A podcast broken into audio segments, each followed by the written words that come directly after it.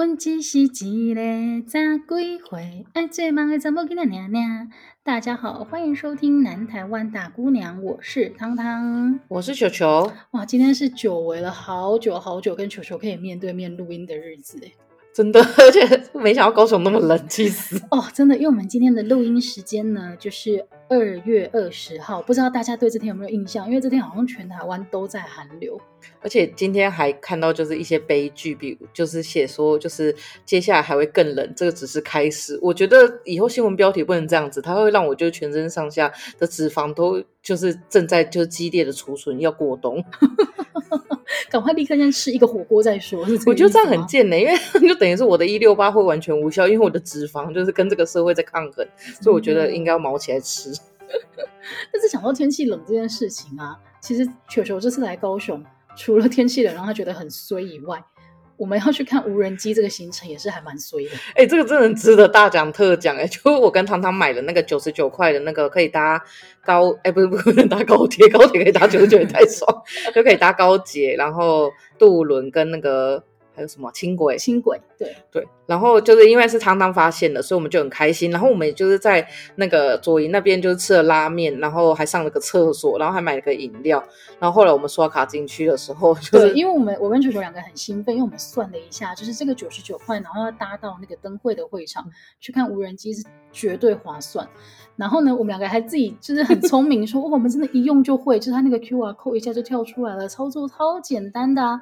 结果一刷进去不到一分钟，那个立刻灯会就跳新闻说。嗯，因为本本日那个气候不佳，如果执行的话，会有百分之五十的那个景色是大家看不到的，所以本次的无人机表演就是延期。而而且重点是因为当下我实在是太惊吓了，所以我看到的时候我完全没办法阅读那些文字，然后我拿给汤汤说：“汤汤，你可以看一下他到底在写什么吗？” 真的，因为我们两个傻眼的地方是九十九块的那个乘车券，它是二十四小时，意思就是说我们才刚开下去一分钟。我们这个就已经作废了，所以我们刚刚就是捐给了高雄市政府，大概七十几块吧。对，差不多。然后每次遇到这种很衰的事情的时候，台湾人的第一个反应就是你是不是水逆？对，其实大家都看星座看得很认真诶，都说你是不是水逆？而且就是你的那个会水逆的，就是比几个比较倒霉的星座，就是你的就是哎，你的守护星是水星，就是有水星在里面的。所以我们以前超怕水逆，因为呃，蔡英文总统是处女座。然后处女座跟双子座一样，都是水星的星座，所以只要看到水逆，我们讲说死定了，死定了，我们等一下一定会全国一起倒大霉。哇，以前的幕僚还要担心这件事情，会不会太辛苦啊？我们自己担心。我看蔡英文、小英总好像没在担心。但是我觉得比起蔡英文啊，台湾的政治。呃，政坛上面有一号人物，还真的是水逆到不行。谁啊？就是您的前市长朱立伦先生。我都快忘记这个了。所以这同时也是我们今天想要来嘴的一个政治人物。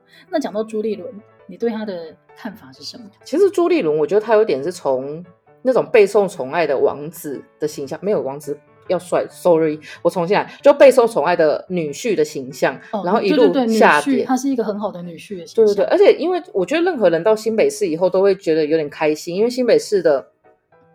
就你在新北市，新北市的市长都其实会花很多钱在媒体上，所以说像像之前朱立伦的爸爸，我记得印象中好像是他的岳父是民视那一栋大楼的，就是人，所以其实包括连民视都不会在那里写他的坏话，所以就是只要一进入新北的界里面，就是完全不会看到新北市的市长的坏话，像朱立伦，然后侯友谊也完全不会有他的坏话，所以就是因为我在台北市工作，所以有时候看到台北市就是大写特写侯友谊有多急掰啊什么之类，然后你到新北市一片祥和，嗯，但是侯友宜。真的是目前真的是很强啊！对啊，而且朱立伦就我觉得他就是一步一步把自己用烂，就是因为他当桃园市长的时候，其实声望还不错。对，他就当桃园市长先落跑第一次，然后再当新北市长后落跑第二次啊！对，我想起来了 哎，我想起来了哎，他在当桃园市长的时候，他是为了选新北市长，对，就是落跑哦。然后后来他选新北市长，哎，他当新北市长的时候，为了选总统，嗯，他就第二次落跑。对，他就是一个落跑。女婿，哎、欸，但是除了落跑这件事情之外啊，其实我本人因为没有在他的统治下生活过，所以对我来讲啊，他反而是一个超级梗王，你知道吗？而且我觉得他的梗都很持久。怎么说？例如说淡水阿嬷，哎、欸，我讲到淡水阿妈，我就超不爽的，因为淡水阿妈讲话方式好像跟我实在太像了，所以那一阵子，就我同事都一直盯着我在用电脑，因为他们深刻的觉得淡水阿妈就是我，真的假的？所以他们每次只要看到淡水阿妈碰，就说快点看张惠慈有没有 po 文，我就一直要跟他证明，就不是我淡水阿妈，这个不是我，他真的不是淡水 阿妈，还有另外一个分身，好吗？对。但是淡水阿妈这个梗，你不觉得就很强吗？淡水阿妈真的很强哎、欸，还还有一个那个什么，哎、欸，喝咖啡那个是不是也是他？对对对对对，就是什么现在是几点了？然后我点了什么，煮了一杯咖啡，然后看着路上的什么东西。淡水阿嬷超强，你要不要再回应回味一下，跟大家回味一下？淡水阿嬷是那个时候，哎，国民党那个时候是推出了洪秀柱，对，然后大家就在那边说，其实大家都一直在说朱立伦你应该出来，嗯，但是他就到最后还要弄一个说，哦，因为有淡水阿嬷鼓励他，所以他决定要出来换柱。我觉得很好笑，因为我就我其实很喜欢朱立伦，我说不是喜欢他这个人，是我觉得他真的太有梗了。因为他之前在新北市都是剪彩王，就是哪个地方可以剪彩就会换到他。真的哎，真的。他然后除了淡水阿嬷以外，你记得那个时候他后来就是成功的换柱之后，嗯，他又开始做一些那个宣传嘛。然后还有一个很经典的就是他把那个句号放在最前面。有 有有。那个好像是输出上面的问题还是什么，但是就变得很好笑，然后这个也成功的带领起一股风潮。我我觉得台以后就是，我觉得国外的人就是真的没有办法做台湾的民主研究，因为他们没办法理解台湾的年轻人都在流行什么。对，就像那个这次的全联一样。全联那个太好笑了，就是全联明明一开始还应该是一个公关危机，因为我们明明就是花钱，然后跟漫威买了版权，但是他居然没有办法做出这么丑的公仔。而且昨天在吃饭的时候，我一直没办法念出他们不是复仇者联盟，是复仇者联盟。所以我都念漫威啊，因为真的太好笑。而且我那时候拿到第一个的时候，我想说这个是三小。但是你不觉得一开始就是大家一直批评说，哦，这个东西怎么可以做这么丑，而且你还要花钱买了版权？就后来大家反而兴起一股在收集的风潮。而且我跟你讲，我们最后就因为我们毕竟是做政治行销的，我们一定要从这里面剖析。我们发现他的广告其实拍的很模糊，然后我们就想说他在拍广告的时候，应该这个危机已经出现了。所以你看他说我拍的很深入，他全部都打糊。对，但是我觉得全脸就是很强，他从以前到现在就是很会把自己的劣势转为他的优势。对，就是不管你是无心插柳柳成枝，还是说你是有意的安排，还是因祸得福巧克力，好厉害呀、啊！这个是新的，对，这个我没听过。因为本来是鸠占雀巢柠檬茶，跟你刚刚讲无心插柳柳成枝，然后我前年听到那个因祸得福巧克力，因祸得福巧克力好棒哦，我要记下来。好了，那回到朱立伦，就是我们刚刚提了淡水阿妈跟那个句号放前面这两个梗，但是还有一个梗真的更古不变，剪彩王吧，没有比剪彩王更古的吧？有一个更强更强，到现在你还是会放在口头上的。三小啊，做好做满。我说过了，一定把市长的工作做好做满啊！我把我市长工作做好做满。是他吗？做好做满是他提出来的。对对，因为他完全不会做好做满。但是他那个时候都会在媒体前面放话说他一定会做好做满。做好做满跟现在被引申到很多用途啊，我一定会看好看满，我一定会吃好吃满，就是任何的动词你都可以跟做做一个替换。他怎么干好干满？一些那个车子开的比较狠的。对，就是你现在可以用任何的动词放在这四个字里面，然后你就觉得非常的合理。嗯、然后这个。风潮是他带出来的，我忘记了。对，他从桃园市长就已经说他会做好做满，对，他真的是强者。所以就是，所以以梗这方面来讲，我觉得其实他跟韩国瑜不分轩輊。他还有一个很好笑的，可是在我觉得在可能大家比较没有那么理解，就是 那时候淡海轻轨被吹掉的时候，里面什么都没有盖，哦、然后他也可以出来说我们有如期动工，哦、然后里面是整个空的，就是你知道它封很久，就是因为新北就是很多都在封嘛，但那个真的是台风一吹掉的时候，大家发现哎，里面怎么是完好的？哎，你们以前新北市是不是还有一句话叫做那个？三环三线梦里实现，因为他本来是三环三线什么啊，我完全忘记他本本来的名字叫什么，就我们都会说梦里实现，没错，哎，根本没有实现呐、啊。那总而言之就是好，我们今天就是仔细的回想一下，才发现，哎，朱立伦先生真的带给我们满满的梗，而且我觉得朱立伦有点像是。坏掉了赖清德，因为他们其实一个是金孙，然后一个是女婿。女婿，但是像朱立伦，他到现在就是他不是还挤掉江启臣还是什么之类的，但是他现在就是好像还在里面，然后你好像要把他弄掉，你又觉得找不到理由，可是你又知道说放这个人在那不会上。嗯，但是你又台面上，因为他又是我要怎么形容这件事情呢？我觉得国民党他还是非常非常在意血缘这件事情。你说这次的复仇混血王子？不是，不止这件事情，就是呃，这个原本要放后面一点讲，嗯、但是既然都聊到这边了，就是。之前人家就有说，你在国民党，你想要他当然会有所谓的本土蓝，嗯，但是本土蓝绝对爬爬不到最高，就像王金平，嗯，就是你知你明明知道，就是他的在地势力很强，然后他有一定的支持度，嗯、但是不可能推派他当总统，因为他血缘不够纯正。嗯、对。但是朱立伦就是那一个，你觉得你觉得这个人好像你对他没什么信心，但是他就有一个很强的血缘关系在那边。而且我觉得国民党。除了李登辉，先不要讲哦，他们推出来的总统候选人都必须要是外省人脸。对啊，对，他们没办法推本土脸。这个就是我是我在讲的，就是他一样，他他会给本土蓝一些舞台，但是你爬不到最顶点。所以像白贼一算算命有皇帝命，但他永远没办法在国民党出来选。你吴敦义也很值得讲一下，欸。我觉得吴敦义真的要讲，吴敦义有超多政治迷因的。真的，毕竟我你知道他也曾经是那个高雄市长这件事情。你那时候不是讲了一个超好笑的吗？那个我们要留到以后。对，大家如果想要听这个梗，这个梗真的很精彩，真的请期待我们以后。但是其实我觉得朱立伦这几年的形象啊，对我来讲有一点扣分的原因，就是因为，嗯，他一直给我一种在落跑的感觉。就是我觉得他就是这个东西，好像会输他就会走，会输就会走。对，例如说他有几个哦，整理出来之后，那你也太厉害了。对，因为你会觉得哦，第一个他会先落跑，嗯，但是等到整个局势稳定之后，他又会出来收割。就是很讨厌的国民党黄国昌，就例如说二零一六那一次呢，因为那一次国民党就是马英九卸任之后，他的声望掉到最低嘛，嗯、然后那个时候蔡英文就是感觉超无敌，所以没有人，国民党基本上没有敢，没有人敢出来选。嗯、那你记得谁出来承担的这一切吗？你说当党主席吗？对，江启臣吧？不是，二零一六年是洪秀柱啊，对，因为还所以才会换柱，对，然后二零才是江启臣，对，然后那个时候就是国民党上下都没有人要出来，就是。诶，担任总统候选人，然后柱柱姐就横空出世了，而且我觉得她很厉害的是，她就是很敢讲自己的论述啊，嗯、不像现在有一些那个妖怪给塞给，她明明就是心里面很想舔，但是她不敢讲出来。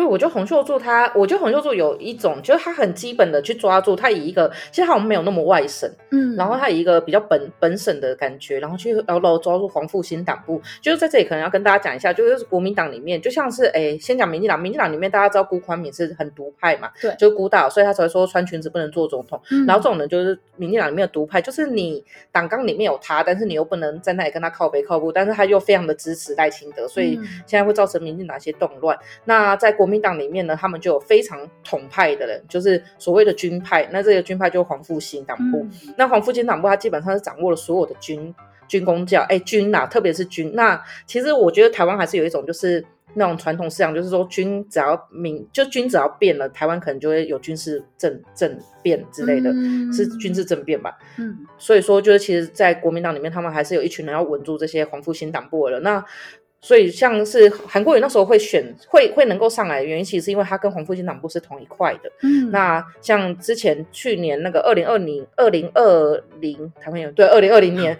就是会选输的原因，其实是因为黄复兴党部他们没有去动员，因为他们就是不爽那个时候的总统候选人，哦，所以就是他没有动员，所以才会变成这样子。那就是嗯，了解了解。然后，所以后来你有印象，就是我印象就是。呃，柱柱姐她出来把整个局势稳定下来，因为那个时候呢，嗯、大家真的觉得，哎，她好像蛮敢冲的，而且她有一些。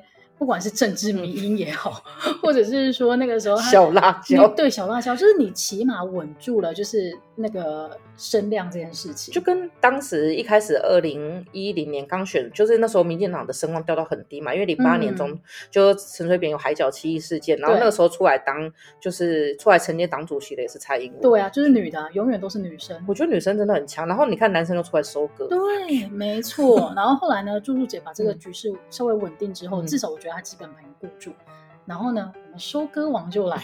你看，因为他毕竟是一个要剪彩的。对对对，他不止剪彩，他还要收割。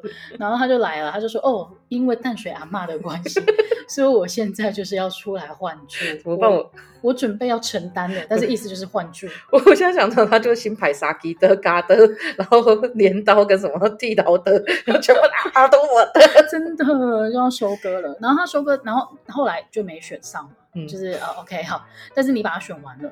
那后来第二次呢，他的躲式收割王记录就是二零二零年的时候，那个时候是选那个总统，对，然后韩国瑜大输嘛，大输三百多万票，这个时候他又躲起来了。他真的很厉害，因为他那时候是党主席吧，我记得。嗯，对。然后因为党主席其实要负政治责任，他没有，他完全不需要。对对对对对对对。然后后来江启臣就出来，然后大家就哦，年轻，什么国民党史上最年轻的党主席。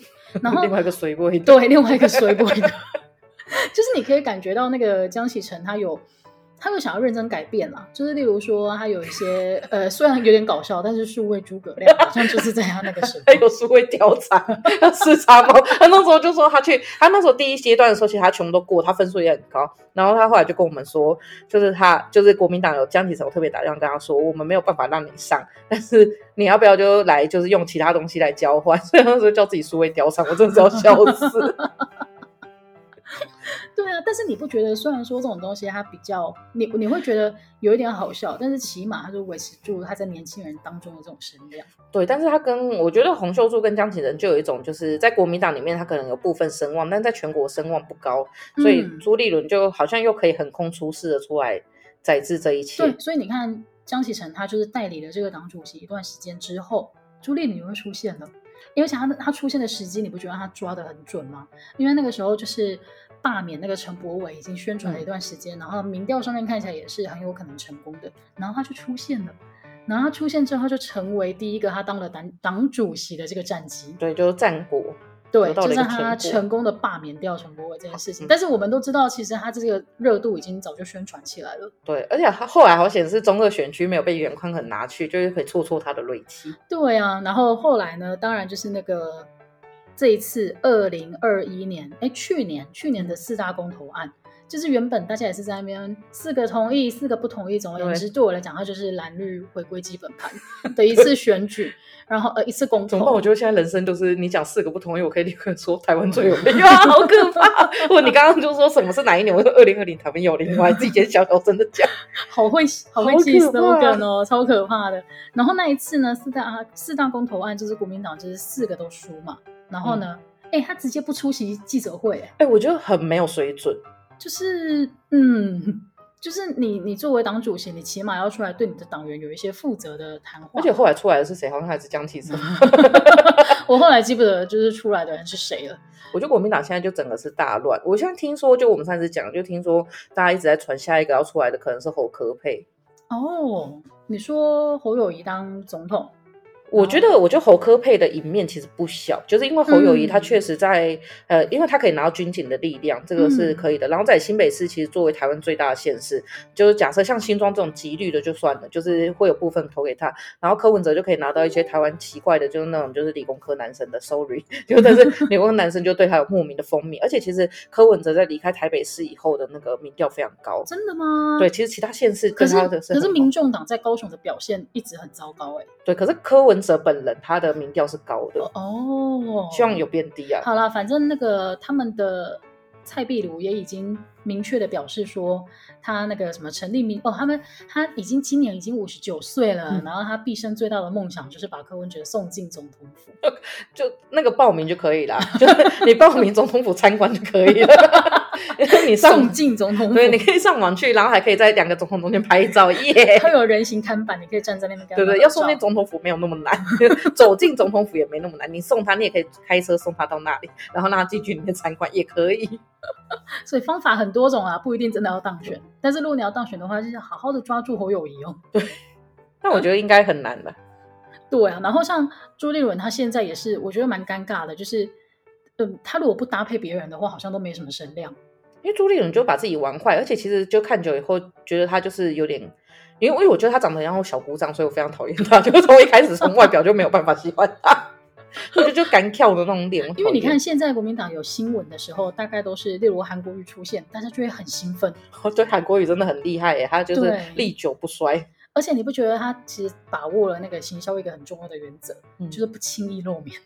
对，而且。而且他真的每一个都可以创作梗的，我现在觉得他就是梗王。你看他上一次去韩先生回来的那本书，也是可以卖到下下叫。韩先生来敲门，对，韩先生来敲门，然后大家都韩先生回来了，然后我那时候也觉得好赞哦，好想去看。真的，然后像如果他不搭配赵少康的话，因为赵少康还会偶尔偶尔出来就是批评他啊什么的。因为赵少康就是一个疯疯子，但他其实赵少康是一个我觉得蛮有网络梗的人，但是就是不太适合选剧。哦，对了。因为他毕竟作为陈水扁的手下败将，然后那个画面都一直被剪出来重。中华民国万岁！中华民国万岁！中华民国万岁！所以总而言之呢，就是目前朱立伦他还是就是那个国民党党主席。哦，是哦，我忘记他现在还是，他现在还是，所以不知道接下来会有什么表现。但是总而言之，他应该是目前的水逆王吧？尤其他又是双子座的。双子座真的很可怜，双子座跟处女座都水逆。可是我觉得韩国瑜好像也是双子座。哦，真的吗？是吗？我记得好像是，好像是哎，好像是韩先生。我会想到就是川普也是双子座，然后之前杜特地也是双子座，想靠腰双子座到底是有多少怪人呢？哎，但是你知道，除了那个世界各地的政治人物的这个星座有一个莫名其妙的巧合以外啊，你有发现最近世界上几个著名的胖子都减肥成功了吗？好像是，就是金正恩，他也一直被试出那个。金正恩是知名最知名的胖子。对，然后还有之前的美国国务卿那个庞贝奥。他也是这阵子瘦身成功了，他就是离开台湾就可以瘦身成功。对啊，然后我就觉得，嗯，就是大家都有在努力，但他们都符合一件事，就是有钱。对，对，有钱才能瘦身。真的，这个是球球这个礼拜听到的一个一个说法，我觉得非常有道理。嗯，对，就是有钱你才能够吃优良蛋白质、优质蛋白质，然后你才可以瘦的漂亮，而且你还可以去运动，比如说打拳什么之类。但是如果比较没有钱的话，你就会借由比如说饥饿或者是吃很多菜，但吃很多菜你要生成肌肉其实比较困难，而且其实菜很贵，你有发现吗？对，像我有时候晚餐我想要去 Seven 买一个沙拉，哎，沙拉比一个便当还贵。然后去那个什么那个 Subway 要吃那个沙拉也是很贵，而且讲北霸就要位呢。所以我觉得你最近得到就是从同学这边得到这个资讯非常的正确，就是你有钱第一件事情就是要啊不，你要瘦的第一件事情就是要先存钱。真的，因为我们之前也是常吃减肥餐嘛，就自己煮减肥餐，其实都已经很贵。因为如果你一餐差不多吃一块鸡胸肉，嗯、一块鸡胸肉在高雄买就五十块了，嗯，然后在台北就是会到八十九十。啊，如果你说 Costco 便宜的那个真的超难吃，你那个吃一个礼拜受不了，没有办法继续吃。真的，鸡胸肉是一个很难料理的东西，但是比起料理鸡胸肉，我觉得注入减面对的那个难关也是蛮大的，就是朱立伦。柱柱姐是很厉害，而且她后来就大家只要讲到什么东西，就说我要换猪。对，但是有另外一股声音是我要挺住。对，我其实我觉得那时候也是很多迷音梗，真的。然后我们今天节目呢，就是跟朱朱姐要共勉之，要看清渣男，因为我觉得她朱立伦对她来讲就是遇到渣男。我觉得政治界很多渣男，就是不管是在公共场合渣，还是在私底下的场合渣。没错。然后讲到渣男这件事情呢，我们今天要来跟大家聊聊另外一个主题呢，就是交友软体。哦，其实这很多渣男。其实这个东西已经流行很久了，对不对？嗯，我我前年写的那篇文章，我才发现十三年前就有了。对，就是我从好几年前就已经开始听到有人是透过交友软体，然后找到结婚的对象，嗯，所以就表示这件事情已经流行很长一段时间，而且越来越多的交友软体在出现了。其实我觉得后面是一个平台，但早期有那种聊天室，你知道吗？就是，嗯、然后那时候有豆豆聊天室，然后跟其他我全部都忘记，我只记得豆豆聊天室。然后那时候，因为因为我那时候是国中生，然后我表姐非常喜欢叫我帮她取名字，因为我随便取都会遇到一些会聊色的，就是我觉得国中生就是会对这种东西有一定的。就是好奇心，然后我记得我那时候每次都取什么华裔女孩之类，就会有超多人敲你，然后跟你聊色情的东西，那你就可以私聊。你所以你哎、欸，所以你今天完全就是超越我们的主题。我原本以为只是要聊那个交友 App，结果你完全从网络聊天室开始，甚至还不是 MSN 的时代，这更之前啊，更之前就那种多多聊天室，而且还会聊、那个。到底是民国几年出生？还没有，就我七十七年，而且后来还有 ICQ，就是那个。刘德华不是有歌叫什么 I C Q 你留言？对对对对，后面我对对对，他的歌词里面有唱到，时代感很重，现在大家都不敢唱这首歌。还有这些什么什么，类似有什么讲到 M S N 之类的，也是时代感很重。但是除了网络聊天室以外，你后来开始使用交友软体是主要是用什么？哎，我觉得我第一个使用交友软体好像就听的呢，因为那时候真的很有名。然后那时候就像你讲的，就我身边那个时候有三四对结婚修成正果，全部都是。就叫我软体来，然后有听的，然后有圆圈，然后还有还有一个是那种，就网络上你知道有一些是，比如说你很喜欢看电影，它有一个社团，然后你可以加入，然后你就可以直接填在 email 上就填说，哎，你是喜欢哪一类电影的，然后你就可能会有两三个人凑成一对，然后去看电影。然后我同有一个同学就是刚刚跟她老公就是认识，然后结婚，然后另外一个就是另外一个超酷的，另外一个使用圆圈的，哎，另外一个还有一个使用派爱族，就 Paris，嗯，然后他们就是他们两个聊天以后才发现他们家住了隔三条街而已。然后就是后来，当然现在也是结婚了，所以他们那时候就是也没有什么同居感嘛，就走到附近的家。而且那个同学她家她老公还是开情趣用品店的，所以 非常的酷。那时候觉得就是网络上真的会有点神奇的，而且你只有在网络上才会遇到这些人，因为你现实生活中你很难去跟人家说，大家就说自我介绍，大家好，我家就是是经营一些比较呃特殊性取特殊倾倾向的东西嘛，这样也很奇怪。可是在上面你就会很开心的跟大家聊，然后什么都会聊，然后可以接受的人就接受。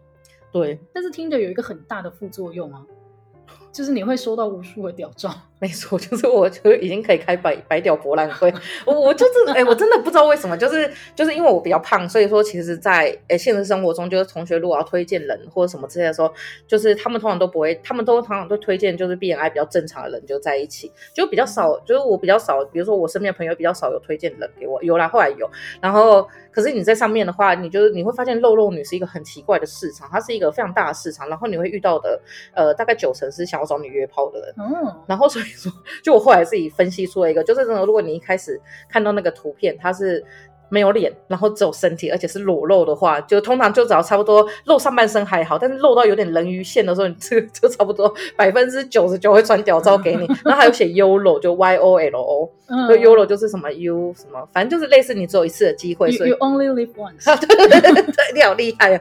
然后这种也会，然后还有另外一种就是他会，就是他会。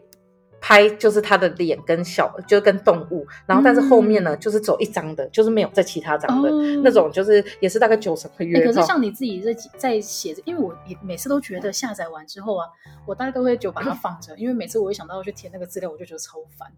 哦，我前那个资料是我后来觉得，就我后来就是 综合了很多朋友讲，然后就说你就放不要跟你现在差太多的照片，因为他说这样子会落差感太大，然后就放很阳光的照片，然后或者是说就是那种可能看书，或者是你这个，我跟你讲，男生呢，基本上你只要放跟小动物有关的照片呢，就是九十九趴你一定会被点赞。哦，就是女生我觉得都有一种母性跟就是很想要关怀小动物的感觉，所以通常就是你只要有这种照片都会有。然后我觉得女生是基本上女生只要在上面就会有人敲你。嗯然后我觉得有些比较尴尬，是因为那时候滑滑滑到自己的同事，然后我就 很想点进去看他到底是怎么写他的自我介绍。可是你点进去之后，他不会知道啊，因为你没有。对对对，但是就直接把它划掉，因为太丢脸。然后有时候划掉，我就转过去。然后有时候就是你会看到，就是有那种配对成功，然后就说：“哎，你为什么抢？”他说：“没有，我想要看你有多悲哀。”就有那种同事在旁边说：“哎，我划到你了。”那就是把你们上班到底在干嘛？就那个时候有你那时候会，而且我记得好像一开始的时候，我有一个，就有一个是叫什么 Dowsing，就是专门是否结婚用的。嗯。然后那时候不知道为什么我填错性别还是什么，反正永远配给我都是女性。然后可因为我也不是同性恋，就是我真的是就比较异性恋取向，然后我那时候想说怎么办？然后那时候还超多人就是划我赞，然后我就开始跟那些人认真的聊天，也是有聊出一些心得。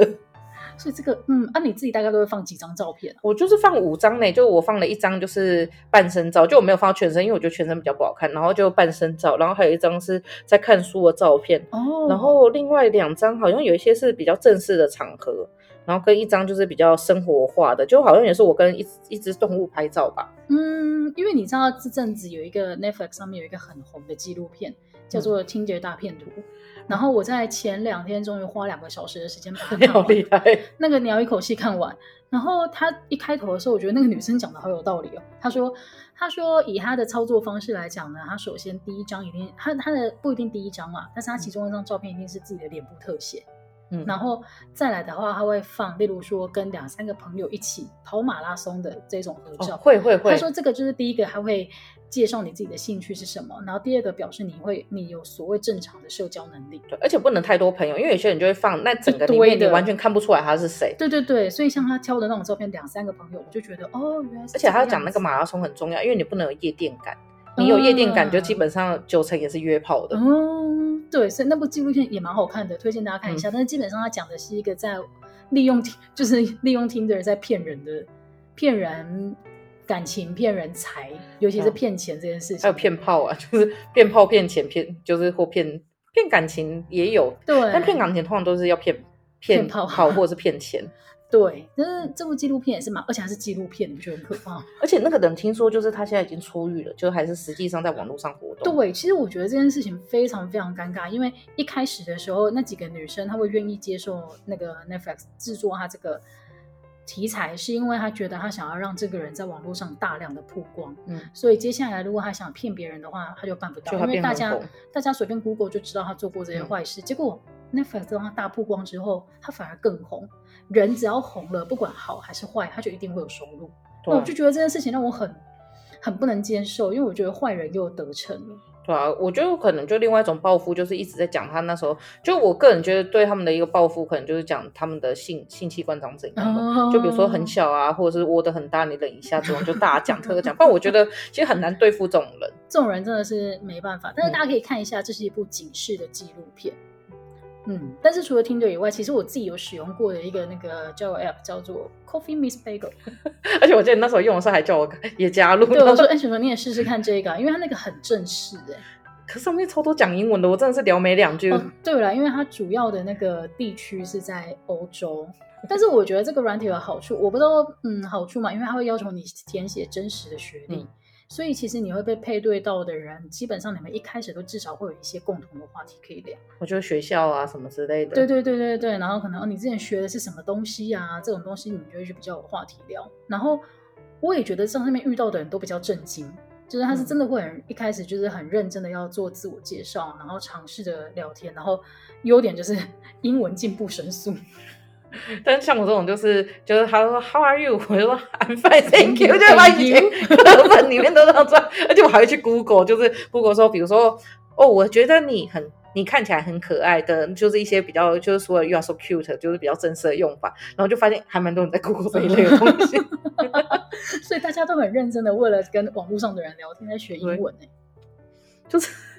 就是其实听的也有啊，但是你知道，我觉得我个人非常厌恶讲英文。哎、欸，但是我常常觉得像这种交友软体啊，因为它里面的规则是说，你们两个如果配对成功了之后，它、嗯、就会开一个聊天室给你们。但是那个聊天室它只有两个礼拜的期限。啊，你说听的没有？听的一直都有，就是 Coffee Miss Bagel 有。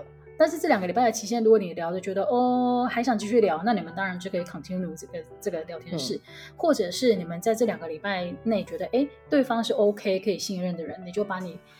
例如你的 WhatsApp 给他，嗯，然后你们就可以继续到这个 App 以外的地方去继续聊天嘛，嗯，对。那我觉得这个功能也是 OK 啦，就是你两个礼拜的时间的确是足以让你判断你想不想跟这个人继续聊下去。嗯、那我自己的经验是，如果中间不会有发生尴尬，或者你觉得哎他怎么越讲越歪之后，都会给就是个人的 WhatsApp，然后就继续聊。可是，可是其实我还蛮喜欢就是。就是像我跟我男朋友交往以后，我偶尔还是会上去看我们那时候刚认识的时候在聊什么东西，就发现那个时候聊的东西真的极其的尴尬。Oh. 比如说，他就说他住在哪里，我就说哦是哦，然后后来他就说他附近有很多滇缅料理，我说好赞哦，我也要吃 就一些超尴尬的样子，好干哦。但是你说你们聊天室记录是可以一直放在上面，对对对，所以我还偶尔会回去看，因为觉得蛮好笑哦。Oh. 这还不错，就是蛮有记录性。然后有一些就是之前聊过，就是有受伤的渣男，你也会想上去看。就哦哦，那时候居然因为这些事情，他那时候讲这个，我居然会心动。干你老师，真是一部血泪史。嗯。然后后来呢，回到台湾之后，嗯，就是我推荐用圆圈。我知道圆圈很麻烦的，他就是过五关斩六将。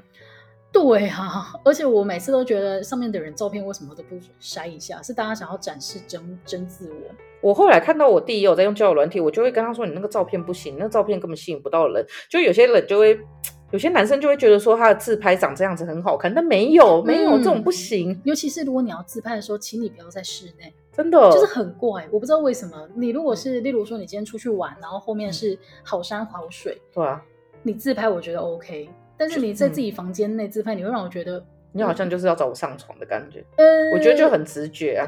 第一个是这个，然后第二个就是你觉得，哎，你这个人为什么只有这个场合在拍照？就是真的是是没有别的事情。对，就是真的没有朋友的话，你们知道外面就是有一些墙，你可以按定时自拍，然后你就站远一点，然后就是比如说跳起来或看起来很开心都可以。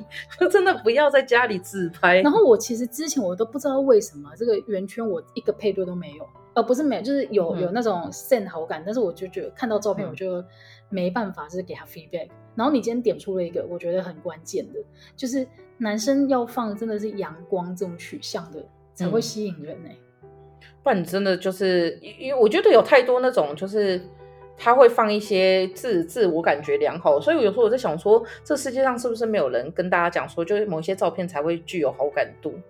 嗯，但是我不知道，可能听着那个大骗子，他接下来就会教你要怎么拍出就是让大家会想要跟你配对的照片。嗯。都没看，然后你看他就可以赚很多钱，但是他明明就是一个很坏的人啊！我我觉得这就是这个社会吧，就是我觉得回到最一开始还是，就我觉得我们情感教育其实应该要更早，就是让大家修，因为不然像像我觉得那时候会用听的或者是用交友软体，其实也是因为在现实生活中我不是很知道什么，就是展开一个。就是暧昧的关系，嗯，然后我觉得这件事情是你过去没有学，以后就其实像男生很多不是会一直追人，然后一直失败，一直追人，一直失败嘛。但其实他们反而这样子，他们未来要找到对象是容易的。可是如果一开始我们就是比较听家长的话，或者是听整个社会氛围，就是说啊，你就乖乖读书，然后乖乖读书到大学，你会发现一到大学，大家好像预设你都理完全可以理解怎么样交男女朋友。没错。所以我觉得像我就不知道这些照片是不是比较会信任，这个也是我从一个就是。娴熟于交友软体的朋友中去得到这个讯息。哎、欸，但是你讲到情感教育这件事情，你不觉得以前就算再怎么禁止，你还是会从国中开始就那种谈恋爱啊？也没有，我就真的很哦，你你很认真，很乖乖。因为以前就是因因就是因为禁被禁止，所以你更想做。嗯，可是我觉得是因为我不知道是不是不同的关系，因为像我们一下课就要去补习班，然后上课补习班才可以谈恋爱啊，没有去补习班老师管很严呢。哦，然后就是你一下就整个结束以后，就是很多人会是爸妈接回去了，所以我实在是找不到那个理由。有啦，偶尔如果你说一直去看书的话会有。对啊，对啊。可是就也很少，但我觉得会教还是会教，但是因为国中、国高中的时候，你都会把自己打扮得很邋遢。就我觉得那有时候是父母可能就也觉得你这时候不需要什么，所以我上大学的时候，我记得刚大学大一的照片是惨不忍睹哎哎，可是我反而是国高中的时候很认真哎，你知道我以前国 这是超级题外话，但是我以前国中的时候，我那个时候也没有对象，嗯、但是我每天上课前我都用离子夹把头发夹得很整齐，而且那时候不是还有烫头发吗？我记得你有张照片是你烫发，然后用的很轻修轻。就清纯，青春就是你，对对对，就是那个时候你反而会很在意这些。我现在谁还管这个头发？就是我已经不知道，呃，我现在因为现在大家都戴口罩了，所以你也不太化妆了。但是以前国中的时候，你要想着一个一个那么需要睡觉的年龄，然后你还爬起来在那边弄那个离子夹，因为那个时候很流行美做的发型。我觉得美作真的是完全就是遮掩了那个吴建豪的，就是他本他本人其实真的是有有点好看，但那种美作头发真的不行。但是他引引起一股风潮，就像那个做好做满一样。好，不行的太丑。对啦，但是情感教育这件事情，我觉得嗯不就是真的是因人而异啦。有可能有的人是越被禁止他就越想做，那有的人就是哦他真的从来没有去探索过，嗯、然后等到到了一个年龄之后，他反而变成。哎，你怎么连这个都不会的的这种状态？而且我后来觉得，其实我觉得交友软体有一个好处，就是说，因为人在跟我不知道我自己的，我以我自己的。经验来看，就我觉得人跟人一面对面的时候，其实你会先从这个人的外表去打量他，或者是从他的穿着去打量他。所以说，有时候我觉得人都会有先入为主观念，就这个人如果不是你的菜，就特特别好像是男生都是这样，就是如果他不是你的菜，其实你根本就他讲什么，或者是你跟他聊天，你就会觉得很烂。所以就叫我软体有有一件事情还蛮不错，就是说，因为他是先借由你的照片，如果你的照片不是那种真的是照出来骗人的，或者是修到夸张的话，就我觉得那个照片一开始如果引起对方的好感，你们就会开始聊天。那聊天其实我觉得。聊天有助于去升温，就是你们有共同的兴趣或什么，所以那时候我觉得我有约，其实我有约一些人出来，嗯、然后有有很多人就是我觉得一约出来的时候，就是你当下会觉得啊，这个人其实跟你想象中的有点差别，嗯、但是你会觉得说，因为我刚刚已经聊过天了，我已经聊了好几个礼拜甚至一个月，那我就继续聊，就会发现其实这个人比你想象中幽默风趣，或比你想象中就是更适合当另类的朋友。嗯、所以其实像我男朋友说，他在约我出来之前，其实他有约一对是同志情侣，然后他们出来尬聊七龙珠。然后我就觉得很酷，就是他就说，反正两，所以他的目标已经不是那个找对象，而是真的是交友。对对对，他就是他觉得，因为他前面有几个，然后也有一两个是就聊天，然后出来后发现其实比较适合当朋友的，哦、也有。所以像就是后来到出来的时候，我觉得就是因为当下看到的时候，因为我其实那时候我跟你讲，这就扯到另外一个，就大家去霞海城隍庙真的要讲清楚一点。就比如说我那时候说我只是想要一个可以听我讲话，然后就比我高就好，但是我忘记讲就是头发要多这件事情。就是他那时候也没有到很秃啊，但是一刚出来的时候，我想说天哪，好像有点。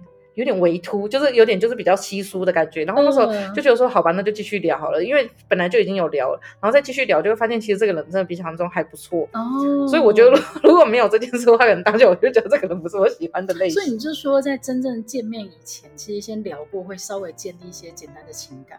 其实我觉得是因为像以前在学校，就是可能会有日久生情，因为你跟这个人很长期相处在一起，对，所以你会看到他，比如说就是吃饭可爱，或者是说呃。可能他讲话很好笑，或者是他会弹吉他什么之类，嗯、然后你也真的听过，或者是你看过他辛苦的过程。对。可是我觉得，就出社会以后其实很难，因为出社会以后可能就同事。然后我觉得我们很多时候进去的，就像我们有个学长说，他当时进去那间公司里面最年轻的女生是四十几岁，嗯、然后后来你就进来一个比他比他小一岁，他们火速就在一起了。哦。所以我觉得出社会以后其实比较难遇到这一类的人。嗯，的确，所以这就是为什么就是交友软体一个接一个啊。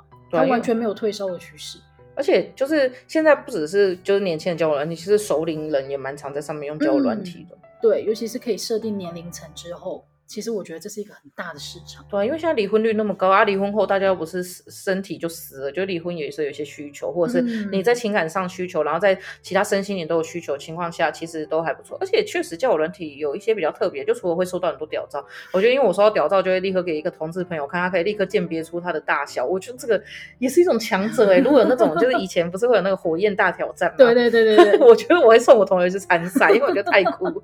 就是我觉得除了这以外，你也真的可以认识到很多，比如说我之前就。其实有认识到会投资的人，嗯，但因为那时候我没有在投资，所以我听他讲，我就觉得哇，好酷，就这样。嗯，嗯，但哎，你知道讲到发展不同的兴趣这件事情吗？嗯、我想要再介绍一个，是我之前听国外的朋友他们在用的交友软体，他、嗯、叫那个 OkCupid。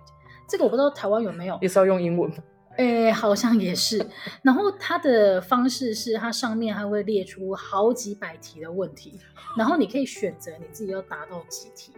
然后像，可是你知道，重点不是你的内容答了什么，当然你的内容可能有点参考价值，但是重点是，例如你今天是一个愿意答到一百题的人，找你配对的人，他就会帮你配对到也愿意达到差不多这个题数的人，那就表示你们两个对这件事情的执着度是相当的。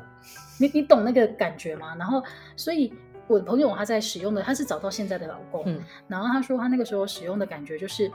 哎，她遇到就是她答了，她答了一百题之后，她老公也答了一百题，那所以他们是越来越精准，嗯，就是那个系统可以帮你越来越锁定跟你类似、有同样兴趣的人，或者你们对同一件事情有相当看法的人，然后真的开始聊之后就觉得好合哦。其实就答题的过程中，你就是在帮这个系统建造它的 database，所以它可以越抓越精准。对对对对对，然后就说哎。这个操作也是蛮有趣的，这个不错哎，我觉得。对，但是我答了五题之后我就放弃，我就觉得，对这个软体它就是在滤掉，就是没有那么有决心的人。我觉得台湾版的话应该加入政治迷因，就是我觉得，我觉得是就是政治倾向很重要，这个倾向甚至比宗教倾向还重要。嗯、就是就是就是我，比如说像我同学，她就跟她老公是不同政治倾向，然后最后她老公被她凹成在总统大选的时候说好。我不投韩国，我就投宋楚瑜。然后我就跟我同学说，赢了，赢了，这样就够了。你两年把它凹成这样子，我觉得你已经超级完美，你根本就救世主，真的超完美娇妻了。对。但是我觉得，就是其实像呃，因为我后来写了那篇文章以后，就很多人会出来说，就很多人真的私讯我说，就比如说我有个聊很久，聊了一两个月，他写他是 YOLO，是不是就这一类？我说你可以试着约他出来看看，然后就开始在上面帮大家解惑。欸，其实聊一两个月真的是可以约出来啦。我自己当然聊一个月，我就会想约。所以，因为我觉得这个时候不约出来，其实很浪费时间。因为我觉得这个年代，你们再继续聊也是尬聊啊，因为你没有办法得到更多的资讯，就聊到最后就会变朋友。嗯，然后像有些人就说他其实会有点担心，甚至是我觉得我还蛮鼓励蛮多人的。因为就是我体重其实比大家都还要重，那我觉得其实对于这些人，我我觉得一定有受伤，因为其实有把受伤的地方引掉嘛。那但是我觉得受伤后，就是你也不要觉得是自己不好，就是就是你在尝到一根好屌之前，总会先遇到几根烂屌。我觉得这是这是谁跟我讲的，忘记了。反正是我一个朋友跟我讲的，我觉得他讲的很直白，就是你在反正就是你开到一台好车前，你会先开到一堆烂车，但是你可以不用开这些烂车，但是你可以看过这些烂车。嗯，那你看过这些烂掉以后，你就诅咒他们臭唧唧就好，然后再往下去找。我觉得你就算找不到真爱，你也可以找到就是自己的市场在哪里。我觉得这还蛮重要的。就是我那时候也是找到自己的市场。就是有找到自己的市场，然后我觉得有差，就是就是你开始谈恋爱，就我跟你讲还不止，就是你知道现在所有的不只是这种交友软件，就所有只要可以变成私讯都会。我前天看到一个学长说，LinkedIn 也可以变交友软件，哦、我觉得很酷哎、欸。只要有任何私讯功能的，基本上应该都可以。而且 LinkedIn 我觉得更接近你说，他会连你的学历什么都知道，你的哪一间公司什么的，然后你的连接有哪些人，超清楚，一清二楚。然后 Facebook 之前也都会那种不不是只有那种外国上偶的那种，就我之前就有遇到一个男生，他真的很青春阳光，然后我也跟他聊很久，因为那时候就是刚。开始就是我以为他是粉丝，然后就聊聊聊很久，他最后就说：“那我可以跟你就是在一起吗？或者是我们可以先约出来见面？”我说：“不可以呢，不可以呢，因为我是用 Facebook，我不是在你在 Tinder 上找找看我好了。对，用 Facebook 还不行，就 Facebook 可能听的都不行了。现在打开这个会被骂。好，那今天节目最后，球球有什么要推荐的吗？我就推荐就是大家如果真的是要拍任何照片的话，就是你们真的可以去跟朋友借任何的动物，或者是去猫咪咖啡厅啊、狗狗咖啡厅之类的。但是呢，在交友软件不要太轻易跟大家说要不要来我家看猫，因为那就是约，嗯嗯嗯，就跟那个日本来自英文的，对，日本好像是说要不要去吃烧肉，就是要去约炮的意思。所以就是，哎，为什么是来自英文？这个我不知道呢。这个有点限制级，我等下再给你解释。大家可以自己去 Google 啊，要不要来我家看猫？啊，那希望大家都可以在网络上也找到聊得来，然后有机会的话也可以继续谈感情的一个对象。很感谢大家今天的收听，我们下个礼拜再见喽，拜拜，拜拜。